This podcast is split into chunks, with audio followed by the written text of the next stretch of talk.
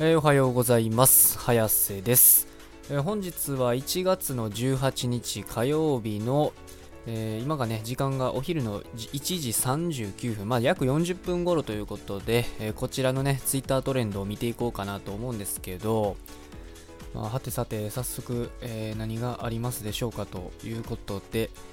えーまあ、気になるのといえばこれですかね、まあ、ちょっとエンタメ系ではないんですけど、えトレンド4位、大阪6000人ということでね、まあ、こちらでございますよね、えーこちらなんですけど、ま、大阪府がね新型コロナ約6000人感染、過去最大を大幅に上回る見通しということで、うー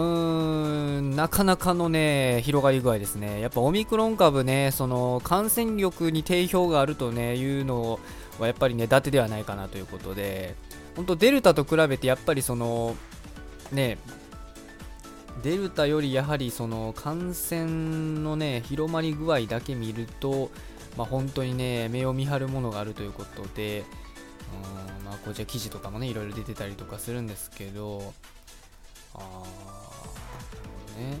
まあ世帯構成が東京と違い重症者が出やすいそうです、えー吉村知事はテレビに出ず仕事しろ。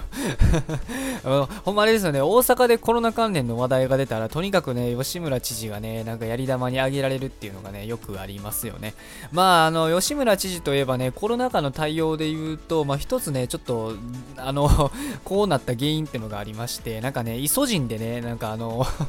コロナは防げるんだみたいなことをね皆さんイソジンを買いましょうみたいなことをなんかこういう風にねやっちゃってたね時期が一回あったんですよね。コロナがもっとひどい時ね。あのデルタ株が流行ってる時とかねこういうのやってたりとかしてそこで結構ね批判を受けたりとかしてまあ今に至るって感じになっちゃってるんですけどうーん大阪ねこれ東京は実際どうなんですかね。大体ねこういう時ってその大阪がなんか何人って出たら大体その後に出てくるね東京の感染者数っていうのは大体大阪の数をね上回って出てくることが多いんですけど今回ってことはねその法則でいくと大阪のねこの6000人っていうのが出たってことは、まあ次東京はもしかすると7000人、8000人、なんなら万超えとかもね、ありえるんじゃないかなっていうね、数字になってきちゃってますよね、本当に。いやー、すごいですね。まあでも、あのーでもどうなんですかね、マンボウとかやるんですかね、結局。なんかやる、やるんかな、これ。やりそうですよね、なんか。うん。うーん、ちょっとこれはね、でもどうなんですかね、デルタ株と違って、やっぱりその、感染した時のね、重症度合いっていうのがね、そこまでなんで、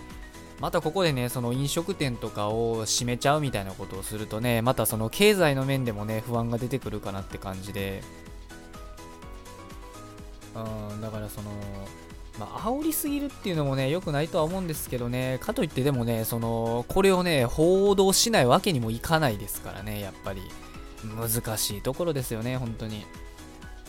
まだその人類っていうのは、そのコロナとの付き合い方っていうのを、なんか、まだやっぱ確立しきれてないところがあると思うんで、だからコロナを撲滅するとか、対策、なんか防止するとかっていうよりも、その、もうね、コロナといかに付き合うかっていうことに焦点を当ててね、その話していかなければいけない時が来てるんかなって気はしますよね。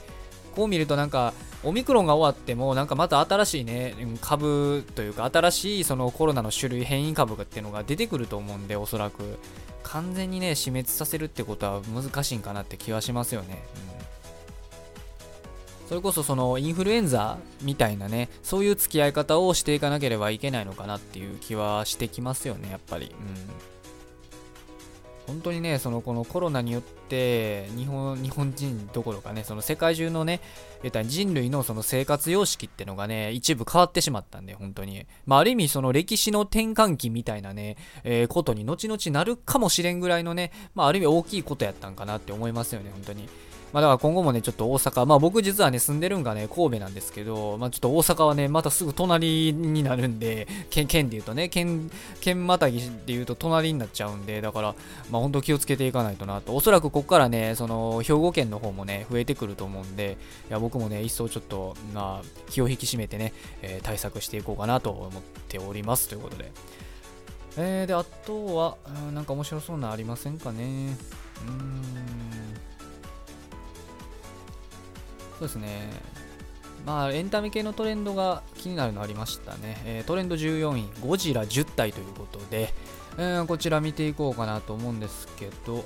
ほほすごいですね。ゴジラ10体の光景、ドドーンとね、こう、この写真よく見ますよね、なんか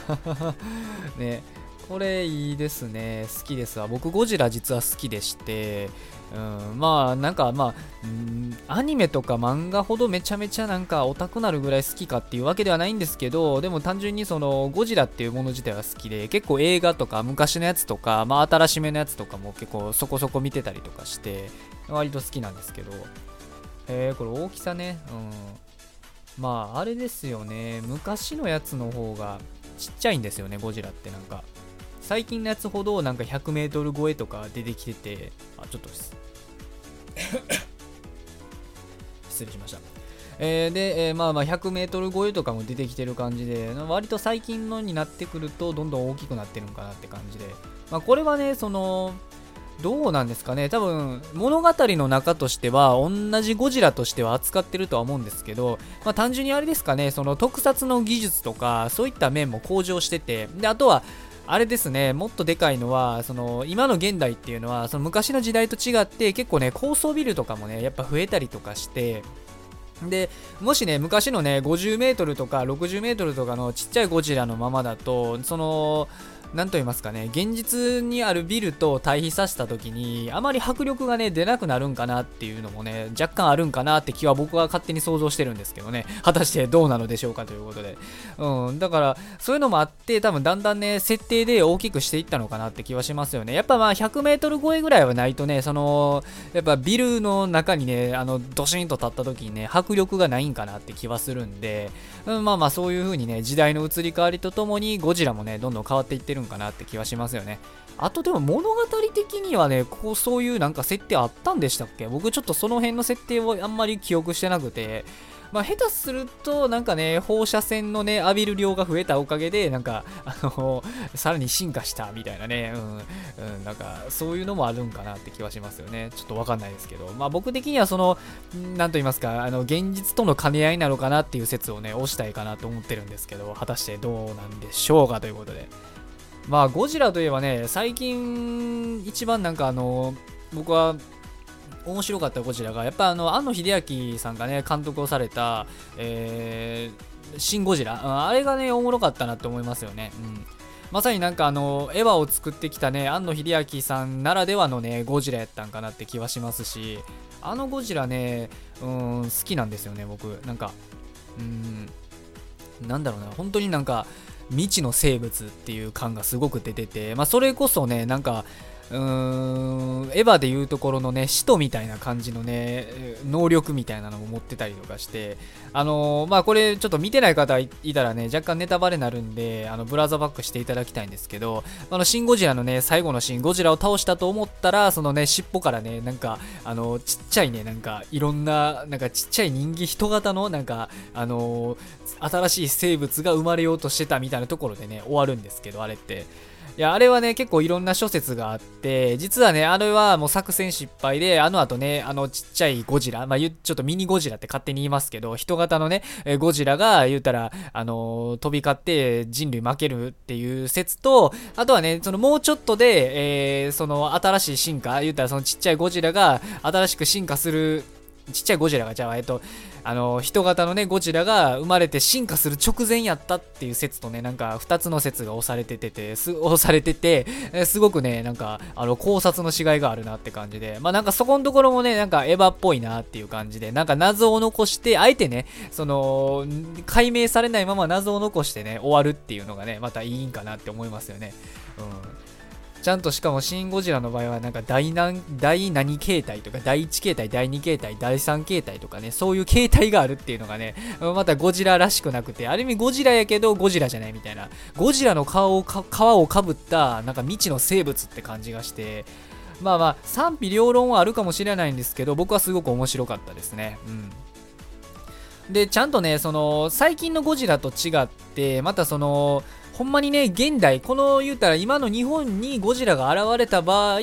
どうなるんだっていうのをね、再現しようとしたね、ある意味ね、意欲的な作品になってるんで、まあこれはこれでね、面白かったですよね。うん。ま、やっぱりその最近のゴジラ他のゴジラシリーズでいくと結構ねそのゴジラをと戦うために他の怪獣が手助けに来たりとかあくまでそこは何だろう、えーと、フィクションとしてね作ってる感っていうのはもちろんあって、まあ、僕はもちろんそれがねゴジラの醍醐味だと思ってるんで全然大好きなんですけどそれはそれで。ただでもシン・ゴジラっていうのはあえてそこをねそのもうゴジラのみにしてで今のねこの僕たちのこの世界にゴジラがもし現れたらどうするんだっていうのをねなんとか再現しようとしたっていうのがすごく伝わってて、まあ、ある意味ねその政治的な話とかも多くてまああの子供にはあんま受けないんかなって気はしましたけど、まあ、僕もねそのちょっと成長してまあ一応物事を考えれるようなね年になってからまあ見れたんですごくね楽しめたかなって思いますよね。うん。で、ちょっとゴジラからずれちゃうんですけど、すいません、ゴジラからずれちゃうんですけど、まあ、あの、今ちょっとね、このなんか、ゴジラ10体よりメガロマンなんだよなっていう、なんかこれを見て若干思い出したんがね、あの、これと、あの、今のシン・ゴジラをね、連想させて思い出したんが、シン・ウルトラマンですよ。なんかっぽくないですか？これウルトラマンっぽいんで、つい思い出しちゃったんですけど、まあ、これもね、あの、まあ、安野さんが、監督、総監督じゃなくて、安野さんが関わる、一応関わるんかな？なんか脚本かなんかかな？確かちょっと忘れましたけど、一応安野さんがまたこれ関わってる新ウルトラマンがね、えー、もう言ってるうちに公開されるんかな？えー、今年中かな？確か。今年中に公開されるということで、まあほんまはね、去年の夏頃には公開される予定だったんですけど、まあコロナとか、あとは制作上の都合とか、まあなどなどあって、ちょっとね、延期されたということで、まあ僕的にはすごくね、残念やったんですけど、めちゃめちゃ楽しみにしてるんで、うん、うんだから、まあ、今回次その新ウルトラマンっていうのがね、ほんと楽しみで、で、今言ったようにね、多分シン・ゴジラと同じようなテイストでウルトラマンを作るっていうのが多分ね、名、あのー、多分それが、えー、名目だと思うんですけど、でそうなってくるとね、やっぱあのー、またゴジラと同じように今のね僕たちのその現代の世界にウルトラマンが現れたウルトラマンや怪獣たちが現れたら人類はねどういう立ち回りをしていくんかっていうのをね多分また描いていくんかなって気がしててすごく楽しみですよね、うん、僕はすごくねウルトラマンも大好きで。でなおかつねその庵野秀明さんが作る作品まあエヴァとか、まあ、その辺りの、うん庵野秀明さんの作品っていうのがね、僕はすごく好きなんで、だから本当にね、シン・ウルトラマンもね、楽しみなんですよね。もうシン・ゴジラがね、ちょっと僕の中でドンピシャやったんで、まあ、それをね、またウルトラマンで多分似たようなことをね、やってくれるんかなって気はするんで、もうめっちゃめちゃ楽しみなんですよね。まあ、皆さんもだから、シン・ウルトラマンね、あの公開を待っていきましょう。まあちょっと何日か僕もね、まだ把握してないんで、ちょっとあれなんですけど、まあ今年ね、おそらくやると、今年か、まあ来年？今年や、多分今年だと思うんですけど、まあ多分やると思うんで、で、あの楽しみにね、待っていきたいかなと思っておりますね。うーん、あと1個ぐらいなんか行きましょうか。それともこの辺りで終わっとこうか。うん、迷いどころなんですけど。あーでもまあまあそうですね。若干そのね、セーラームーン30周年っていうのも気にはなるんですけどね、僕まあめちゃめちゃセーラームーンにね、詳しいってわけではないんで、ちょっとあんまり話せることもないんかなって気がして、うん、まあ戦うね、美少女キャラっていうのはね、僕めっちゃ好きなんですけど、僕どっちかといえばセーラームーンよりもね、あのプリキュアとかそっちの方がまだ詳しいんかなって感じで、お前この年のね、男がね、何プリキュアやセーラームーンやって言ってるんやってバカにされるかもしれないですけど、いや、いいですよ。まあ普通に面白いと思いますよ。あのーあの全然ねそのなんか、まあ、変なうがった目でね見ずにね普通になんか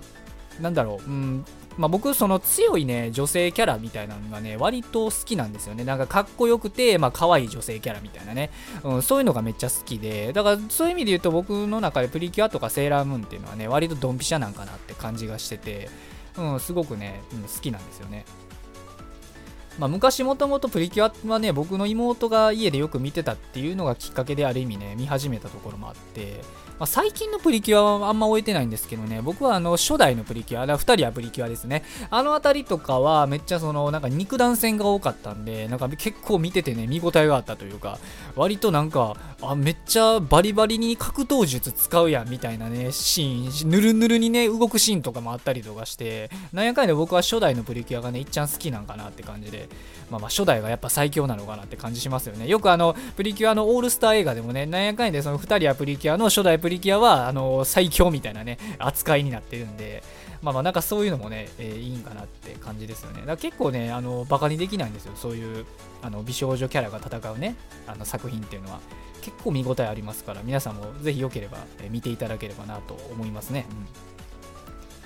まあ、今日はこの辺にしときましょうかね。あとはじゃがりこ新作とかも気になるんですけど、僕は基本的にサラダしか勝たん派なんで、まあ、あの、いいかなって感じで あえて取り上げないでおきましょうということで。うん、まあ、この辺りにしときましょうかね。